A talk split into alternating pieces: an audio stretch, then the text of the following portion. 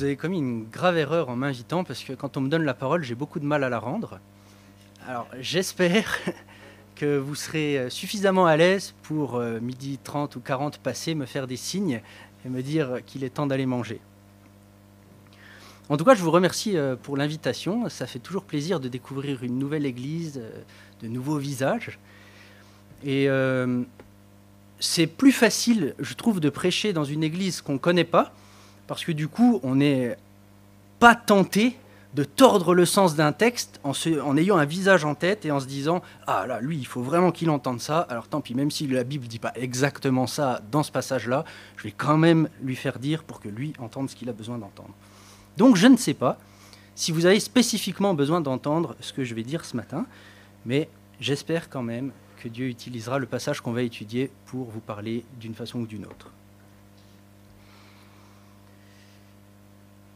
Avez-vous déjà été puni parce que quelqu'un a rapporté une action que vous avez ou auriez pu faire? J'ai eu la chance de grandir avec trois sœurs et la petite dernière avait la fâcheuse habitude de rapporter. Exactement, toujours les petites dernières. Et je me souviens donc d'avoir été régulièrement puni pour des choses que j'avais souvent commis, mais parfois ce n'était pas le cas. Peut-être que pour ceux qui ont déjà eu l'occasion d'élever des enfants ou de côtoyer des enfants, vous avez entendu cette phrase, puisque c'est comme ça, je vais le dire. Dans la bouche d'enfants, ça choque pas vraiment. Mais la Bible nous raconte une, histoire un peu intéressante où euh, ce n'est pas un enfant qui va rapporter, mais un grand roi.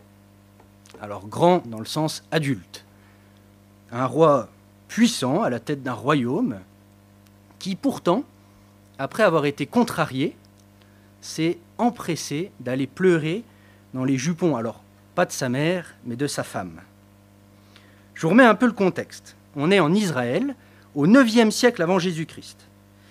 Et il y a une famine sévère qui s'abat sur le pays, tout le monde a faim, tout le monde a soif. C'est un peu tendu.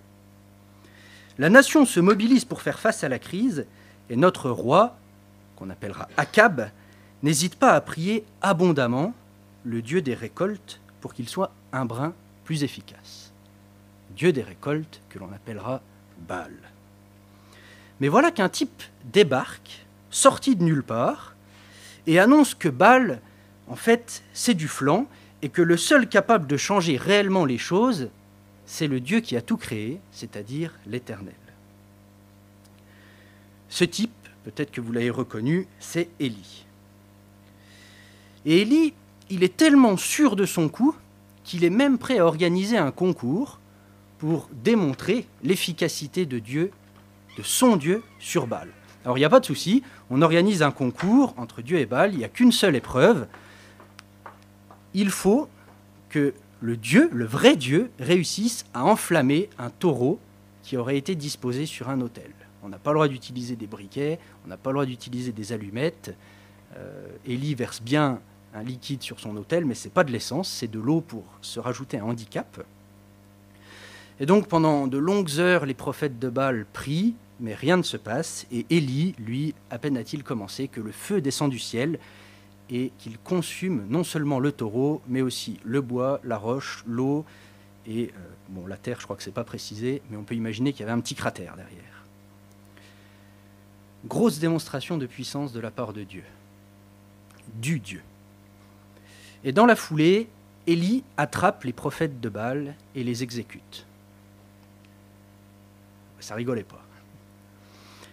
Et c'est ça qui contrarie Akab. Il rentre chez lui et il va le dire à son épouse, Jézabel. Je vois qu'on a des personnes qui connaissent bien l'histoire. C'est ici que commence le texte qui servira de support à notre euh, petite méditation de ce matin. Et donc pour ceux qui voudraient le suivre, ça se trouve dans Un roi, au chapitre 19, et je vous propose de le lire dans la version Summer. Pouvez suivre dans une autre version, mais s'il y a la possibilité d'afficher la Summer, j'aime autant.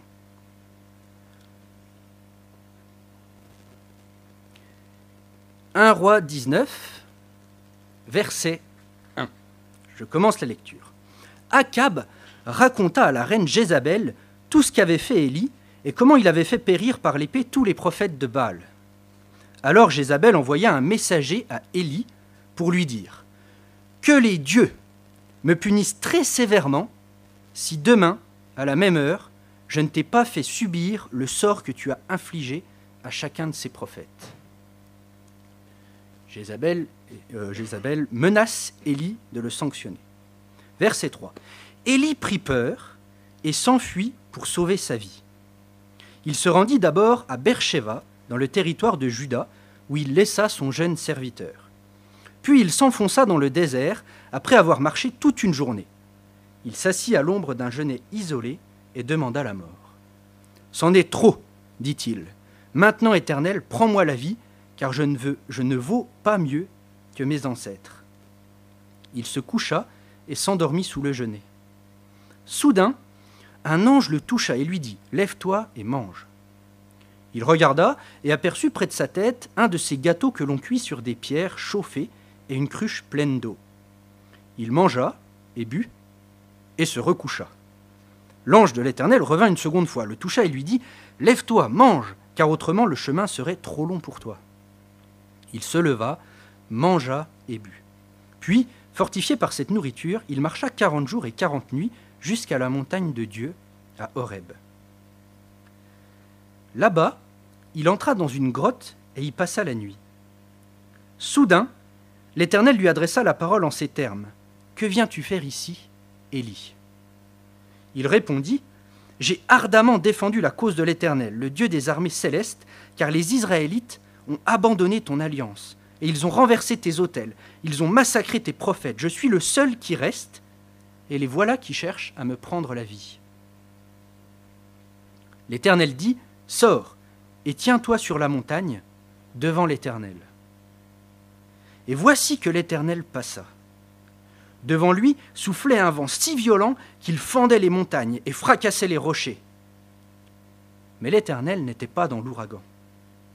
Après l'ouragan, il y eut un tremblement de terre. Mais l'Éternel n'était pas dans ce tremblement de terre. Après cela, il y eut un feu. L'Éternel n'était pas dans ce feu. Enfin, après le feu, ce fut un bruissement, doux et léger.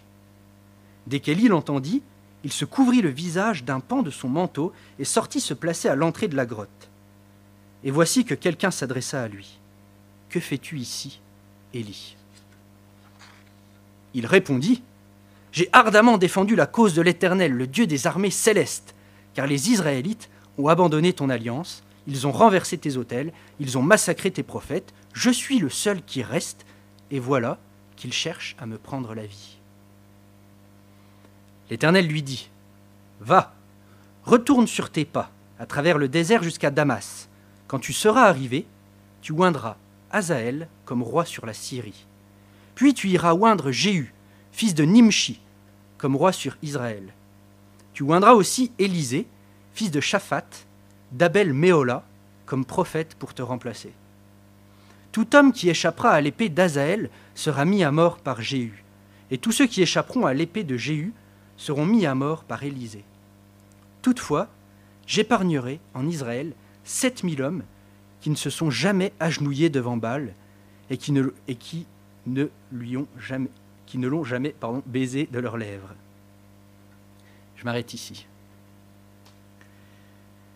Voilà un texte étrange, curieux même.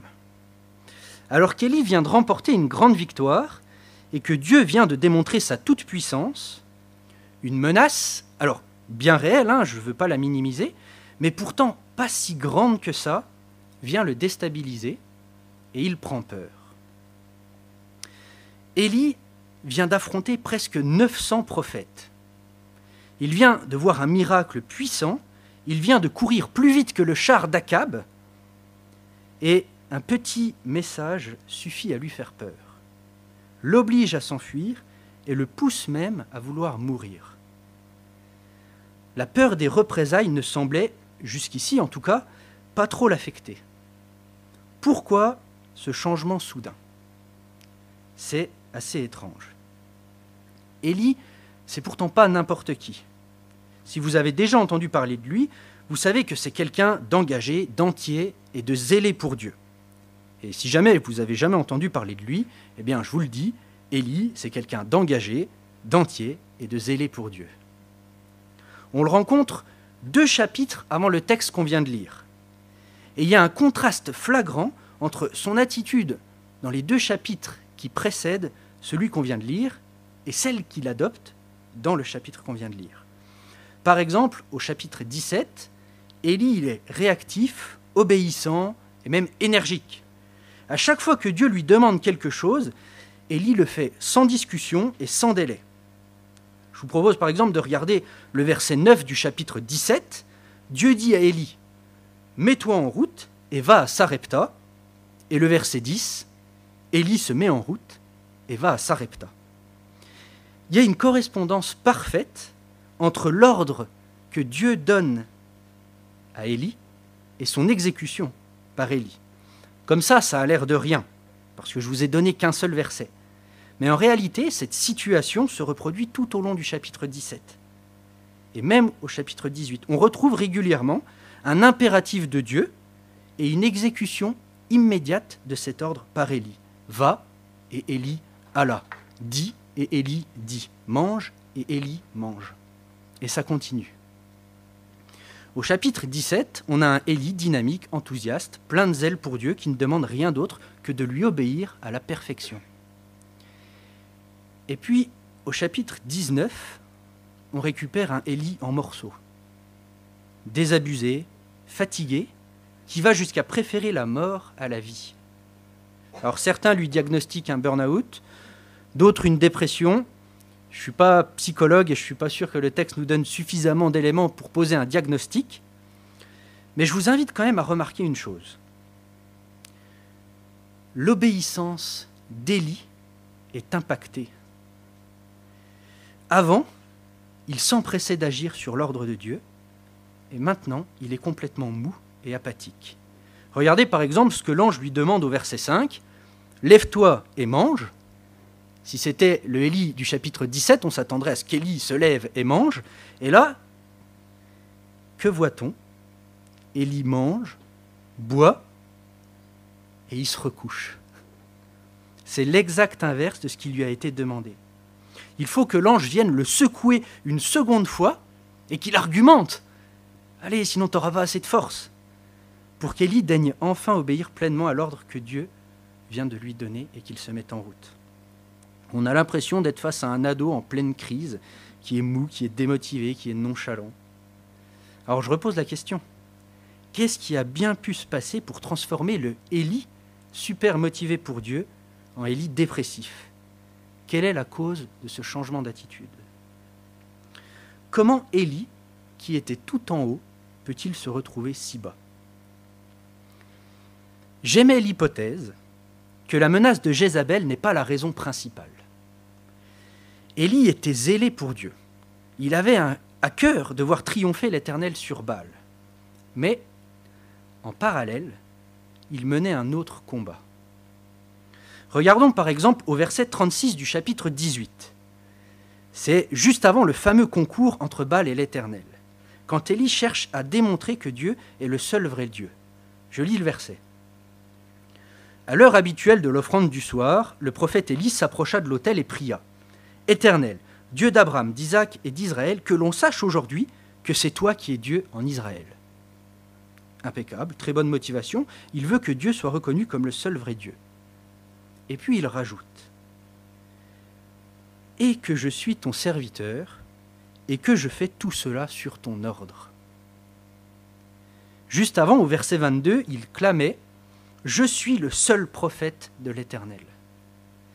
Et dans le chapitre qu'on a lu, au moment où il adresse sa plainte à Dieu, il dit J'ai ardemment défendu la cause de l'Éternel, le Dieu des armées célestes, car les Israélites ont abandonné ton alliance, ils ont renversé tes autels, ils ont massacré tes prophètes. Je suis le seul qui reste, et les voilà qui cherchent à me prendre la vie. Il dit Je suis le seul qui reste. Il le dit, mais le problème c'est que nous, on sait que c'est faux. Comment on le sait? Parce qu'au chapitre précédent, on apprend qu'Abdias, lui aussi, servait Dieu, et qu'en plus de servir Dieu, il avait caché 100 prophètes de l'Éternel pour leur sauver la vie. Ça, c'était avant. Et juste après, Dieu répondra à Élie qu'il n'est pas seul puisqu'il a épargné, puisqu'il s'est gardé 7000 hommes qui n'ont pas fléchi le genou devant Baal. J'aimais l'hypothèse que le souci d'Élie, c'est qu'au milieu de ses bonnes motivations, de son désir sincère de voir Dieu être adoré par les hommes, de voir le seul vrai créateur être honoré, au milieu de tout ça, il y a un petit relent d'égocentrisme. Oui, Élie veut que Dieu soit honoré, mais il veut aussi être reconnu comme son prophète. Il veut que l'on reconnaisse que lui est resté fidèle. Il veut que l'on sache que lui, Élie, n'est pas comme les autres. Ses actions ont deux leviers de motivation. La gloire de Dieu, mais aussi, malheureusement, sa gloire personnelle. Pourquoi est-il si bas après la victoire écrasante de Dieu contre Baal? Parce que Dieu a été reconnu comme vrai Dieu par le peuple, mais lui, Élie, sa condition n'a pas évolué. Il était en fuite avant que Dieu fasse descendre le feu du ciel pour brûler le taureau, et il est encore en fuite juste après. La gloire de Dieu seul ne l'a pas satisfait. Mais qui pourrait lui jeter la pierre?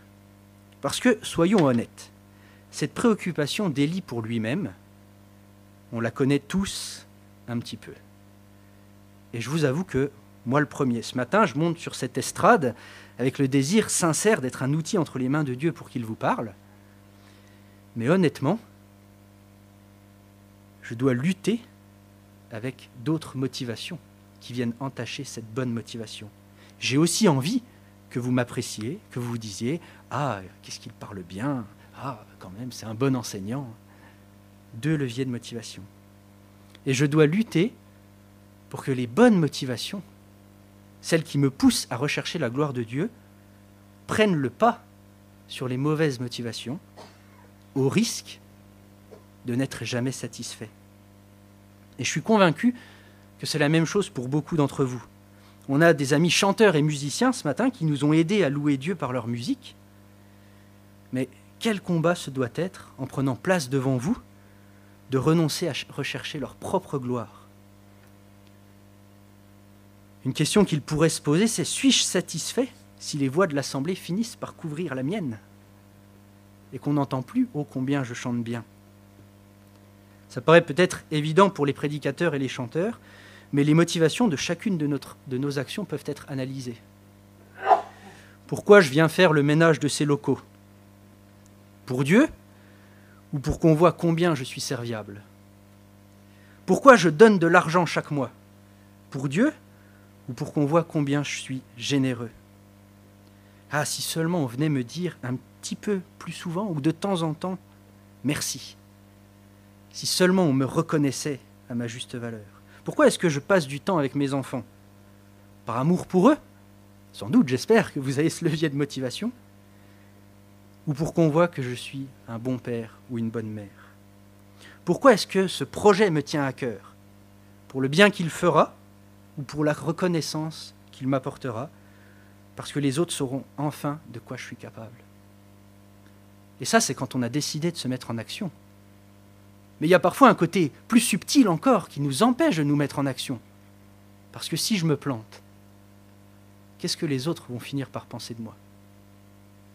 Finalement, ce n'est pas mes capacités qui seront mises en valeur, mais bien mes incapacités.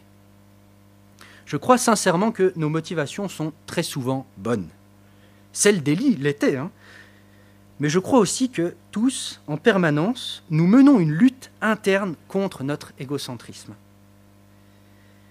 Il faut que les choses tournent autour de nous. Il faut que les autres reconnaissent notre valeur. Il faut que nous soyons quelqu'un. Au risque, parfois, de ne plus servir Dieu, mais de nous servir de Dieu. Au risque de ne plus construire son royaume, mais de construire notre propre royaume si nous laissons les mauvaises motivations prendre le dessus, le risque est grand de nous retrouver dans la même situation qu'Élie. Parce que, soyons lucides, les gens ne nous considéreront jamais autant que ce que l'on voudrait. Et nous en serons malheureux.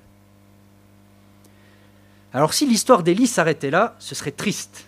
Désabusé, en larmes, suicidaire, quelle tragédie. Je ne suis pas sûr qu'à ce moment-là, ces larmes aient été une oasis pour lui, comme on l'a lu euh, en introduction. Mais heureusement, Dieu décide de prendre soin de son prophète. Et quoi de tel qu'un peu de marche dans le désert pour retrouver le moral? Alors Élie part pendant 40 jours et 40 nuits. Et où va-t-il? À Horeb. Alors je ne sais pas si vous êtes des férus de géographie du Proche-Orient ancien. Du coup, je vous donne l'info. Mais Horeb, c'est la montagne de Dieu. C'est le Sinaï. C'est là où Moïse, en son temps, avait reçu les tablettes de la loi gravées par Dieu lui-même. Curieusement, Dieu fait marcher Élie dans les pas du grand prophète Moïse, qui lui aussi avait passé 40 jours et 40 nuits sur cette montagne. Et si on lit attentivement le chapitre 19, on se rend compte qu'il y a une foule de parallèles subtils dressés entre Élie et Moïse. La marche dans le désert, bien sûr, les 40 jours et les 40 nuits, la montagne, le fait de laisser son serviteur avant de se retrouver en tête à tête avec Dieu, le fait d'être couvert quand Dieu passe, alors pour Moïse, c'est Dieu qui le couvre lui-même, Élie se couvre avec le pan de son manteau, et j'en oublie certainement. C'est comme si l'auteur du texte avait voulu associer les deux personnages. Comme si Dieu lui-même disait Mais moi, je sais que tu es mon prophète, comme Moïse l'a été, et c'est le regard que je porte sur toi qui importe, pas celui des hommes. Moi, je connais tes dons, tes capacités, ton zèle, et c'est normal que je les connaisse, parce que je t'ai fait comme ça. Alors voilà peut-être déjà de quoi nous aider à nous décentrer de nous-mêmes. Dieu nous connaît. Dieu sait de quoi nous sommes capables. Et je parle du meilleur comme du pire. Nous n'avons rien à lui prouver et nous ne pouvons rien lui cacher. Quand Élie arrive sur la montagne, il a le privilège d'assister à un spectacle extraordinaire. Le texte nous dit que Dieu passe devant lui, un peu comme il était passé devant Moïse. Euh, c'est dans Exode 33, le parallèle continue. Hein. Plus flagrant encore, dans tout ce qu'Élie voit, on retrouve les mêmes éléments que la fois où Dieu s'était présenté au peuple d'Israël, aux Hébreux, juste après la sortie d'Égypte. C'est raconté dans Exode 19. Le feu, l'ouragan, le tremblement de terre, toutes ces choses, Dieu les avait utilisées, Dieu s'était manifesté à travers elles quand il avait rencontré les Hébreux au pied du mont Sinaï.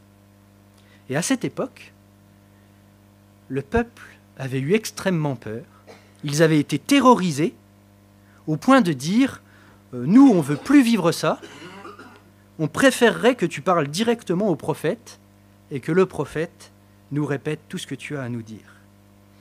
Ces mêmes choses se reproduisent devant Élie. Sauf que, à la différence, Dieu n'est ni dans l'ouragan, ni dans le tremblement de terre, ni dans le feu. Dans quoi se manifeste-t-il?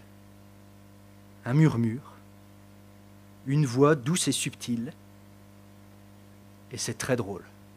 Pourquoi? Parce que d'un côté, il y a Élie qui clame, qui réclame la reconnaissance qu'il pense mériter pour les efforts qu'il a déployés, et de l'autre, il y a le Créateur, celui de qui vient toute chose, qui renonce aux grandes démonstrations de puissance pour se manifester dans une petite voix douce.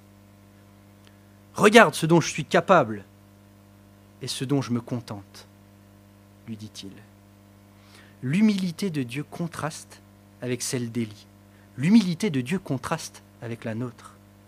Le Créateur n'est pas obnubilé par l'image qu'il renvoie. Si Dieu lui-même est prêt à renoncer à l'étalage grandiloquent de ses attributs, pourtant infiniment plus grand et intéressant que les nôtres, à combien plus forte raison ne devrions-nous pas, nous aussi, en faire autant? Mais c'est pas si simple, n'est-ce pas? Cette lutte contre notre égocentrisme est difficile. Elle l'est aussi pour Élie. Malgré la démonstration d'humilité de Dieu, Élie répète exactement la même plainte. Il se plaint à Dieu, Dieu se manifeste, et que fait Élie? Il répète, mot pour mot, j'ai ardemment défendu la cause de l'Éternel, le Dieu des armées célestes, car les Israélites ont abandonné ton alliance, ils ont renversé tes autels, ils ont massacré tes prophètes, je suis le seul qui reste, et les voilà qui cherchent à me prendre la vie. Alors cette fois, on se dit, bon, peut-être que vous, vous le dites pas, mais moi, en lisant ce texte, je me suis dit, bon, bah, c'est fini pour Élie. Hein. Si même voir Dieu s'humilier ne lui suffit pas, alors qu'est-ce qui peut l'aider? Eh bien, peut-être qu'un peu de recul sur lui-même lui sera bénéfique. Curieusement, Dieu ne le, repent pas, ne le reprend pas en lui mettant euh, deux bonnes baffes, mais au contraire, il fait preuve de patience et il l'aide à prendre du recul sur la situation en lui faisant entrevoir des perspectives d'avenir. Dieu lui explique la suite. Il lui parle d'Azaël, il lui parle de Jéhu, il lui parle d'Élisée, et il lui parle de 7000 hommes qui sont restés fidèles. Pourquoi?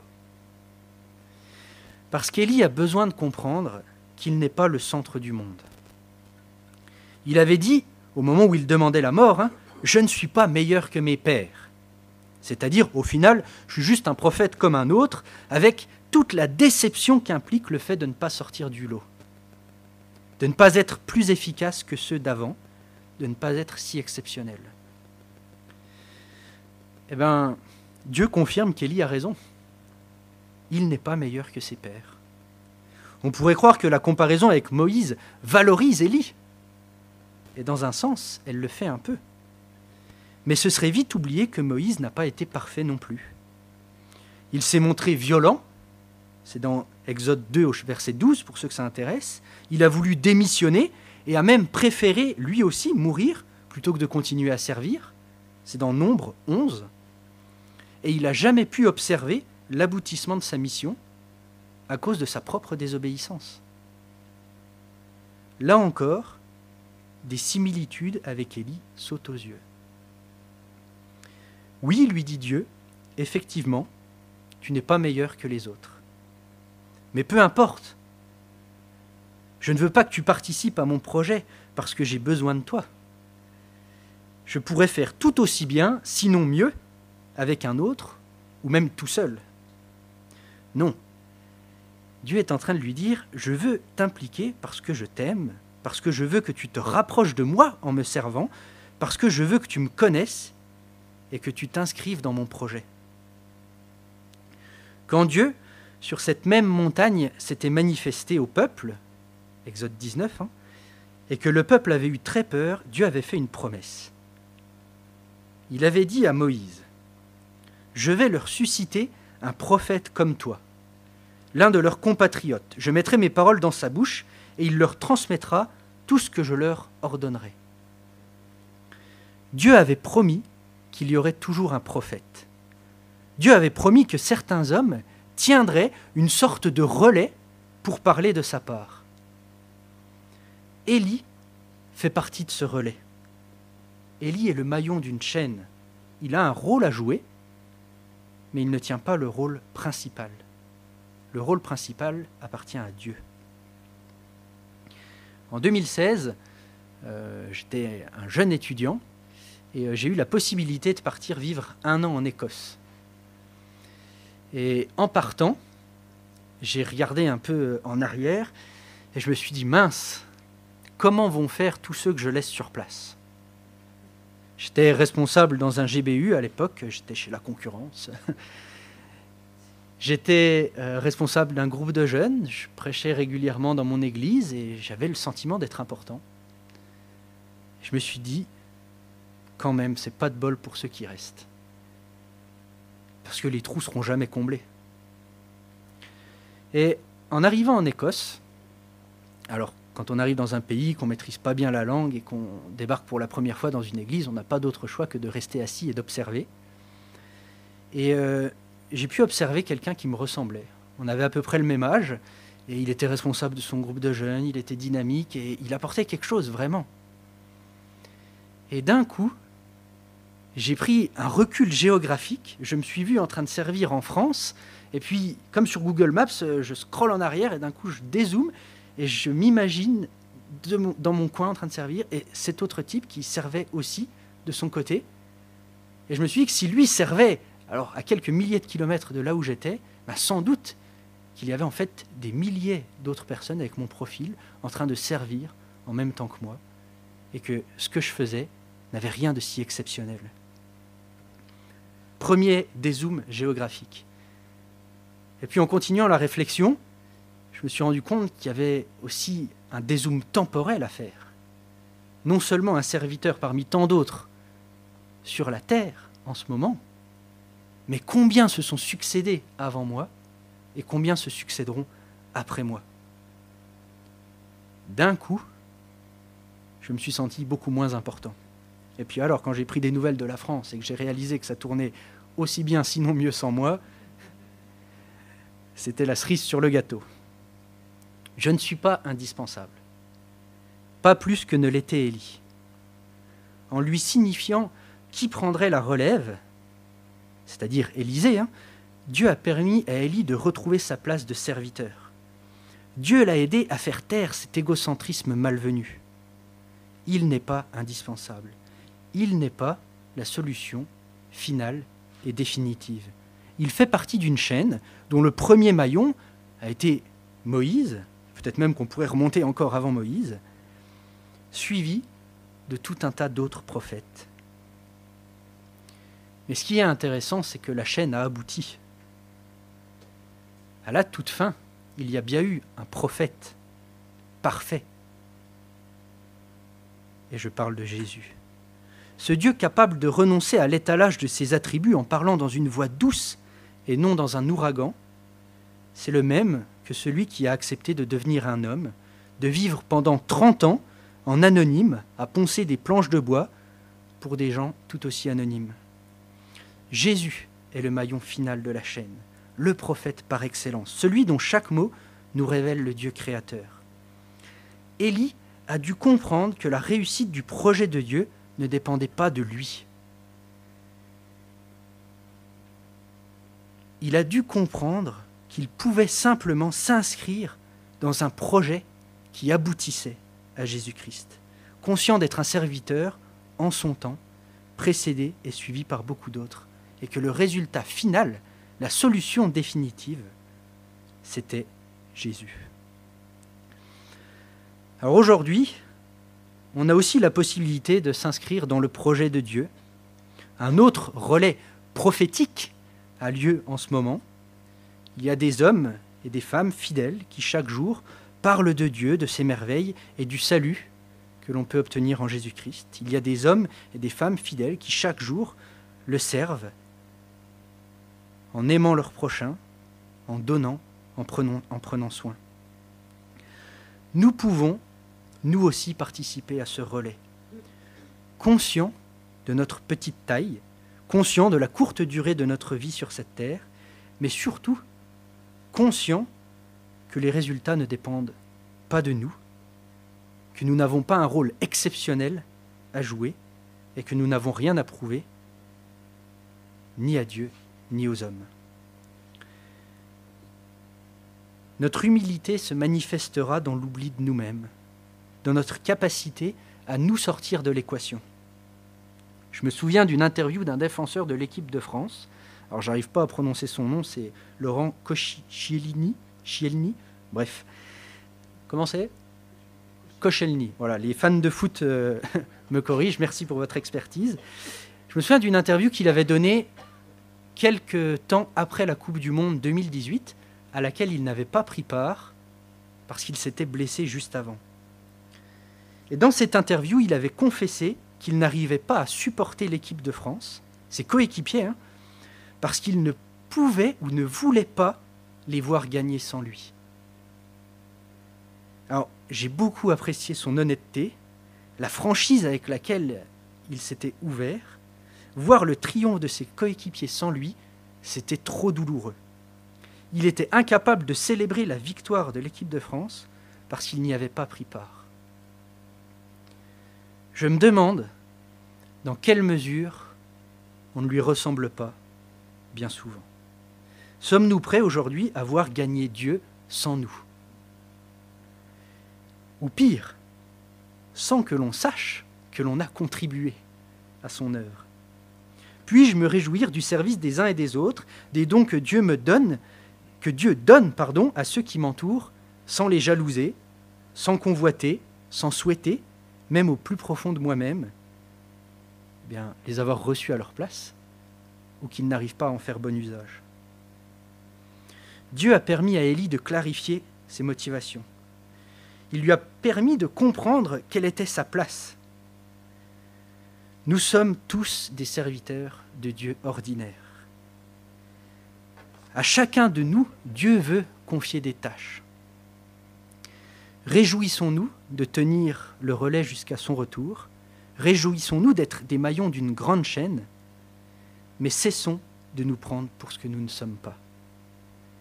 Ne nous servons pas de Dieu pour notre réussite, pour notre gloire personnelle. Servons-le tout court. Je vous propose de conclure par la prière. Seigneur notre Dieu, tu sais que on a sans arrêt envie de parler de nous-mêmes. On a envie d'être le centre des conversations, d'être remarqué, d'être bien simplement quelqu'un. Et ça se manifeste de bien des manières, avec plus ou moins de subtilité. Mais tout ça, finalement, fait ressortir que nous sommes idolâtres, que nous nous aimons plus que nous ne t'aimons toi. Je te prie, Seigneur, que tu nous permettes de nous recentrer sur l'essentiel, sur toi, sur ton royaume et sur le fait que c'est toi qui mérites toute gloire. Je te demande pardon pour toutes les fois où dans ma vie, les mauvaises motivations prennent le pas sur les bonnes. Et je te prie que tu continues à me purifier comme tu l'as fait avec Élie, pour que je sois un serviteur ordinaire, mais efficace, qui te plaît. Et Seigneur, je te prie particulièrement pour cette assemblée qui te sert dans la ville, une assemblée parmi d'autres, mais qui peut faire une différence si elle s'accroche à toi et si elle a à cœur d'être que ton nom soit reconnu dans cette ville et non pas forcément l'étiquette qu'il y a derrière qui ils sont. Merci Seigneur pour ta grâce. Merci parce que tu nous relèves, parce que tu prends soin de nous comme tu as pris soin d'Élie. Amen.